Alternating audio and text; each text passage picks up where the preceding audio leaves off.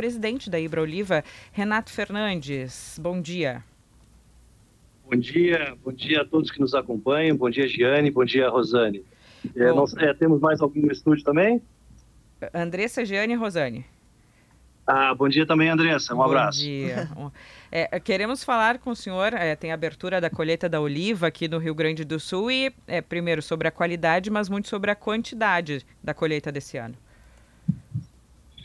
Sim, nós estamos aqui na cidade de Gramado, junto ao Olivaldo Olivas de Gramado, da família Bertolucci, e nesse momento estou aqui visualizando as oliveiras né, repletas de, de azeitonas, e teremos sim a colheita no estado do Rio Grande do Sul, é, evidentemente devido aos acidentes climáticos aí desde janeiro de 23 com a seca, depois o inverno com um frio não tão rigoroso e por último as chuvas de setembro muito intensas prejudicaram grande parte dos olivais do estado do Rio Grande do Sul.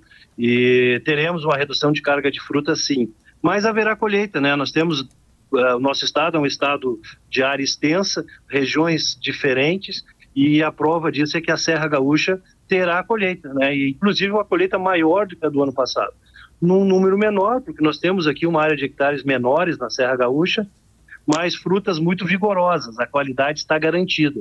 E na nossa metade sul, na, na, na, parte, digamos, da costa da Lagoa, lá sim, tivemos uma dificuldade com prejuízos em números bem representativos, alguns com mais, outros com menos, mas é um número que nós vamos apresentar agora a partir é, do início de março, ali mais talvez na segunda quinzena, números mais precisos falando em índice.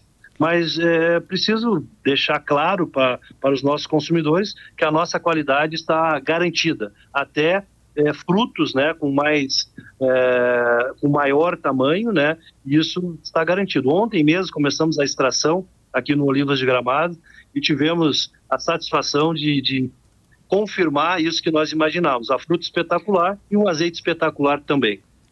Uh, Renato, uh, assim, a gente fica preocupado porque há uma quebra, mas obviamente, como até nos disse aqui o Batalha esses dias que nós ouvi, ouvimos sobre isso, né, uh, os olivais não foram prejudicados, né? O, a plantação continua, então tem perspectiva para o próximo ano. Quando a gente fala em, eh, em qualidade da fruta, né, como é que o consumidor pode saber que uh, o impacto né, do, dos temporais, da chuvarada, na qualidade? Ou o que importa assim, é o tamanho para efeito de produção mesmo?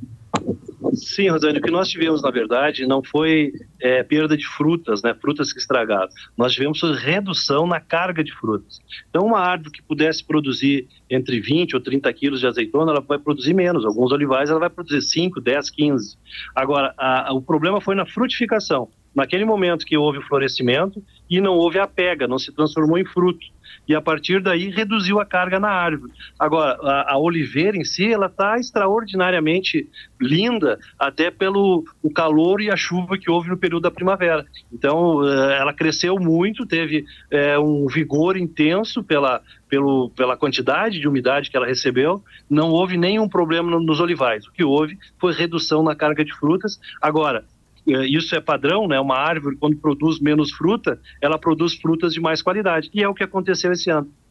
Presidente, os nossos ouvintes costumam falar com frequência sobre preço. Até quando conversamos recentemente sobre a quebra na safra, o pessoal perguntava se é, isso provocaria uma elevação ainda maior no preço do azeite de oliva, que no Brasil, segundo o IBGE, teve um aumento superior a 40% no último ano.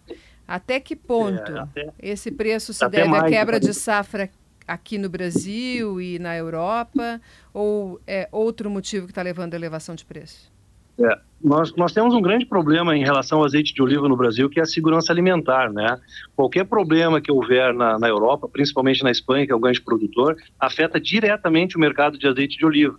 Nós temos hoje mais de 99% do, da venda de produtos de azeite de oliva que é importado.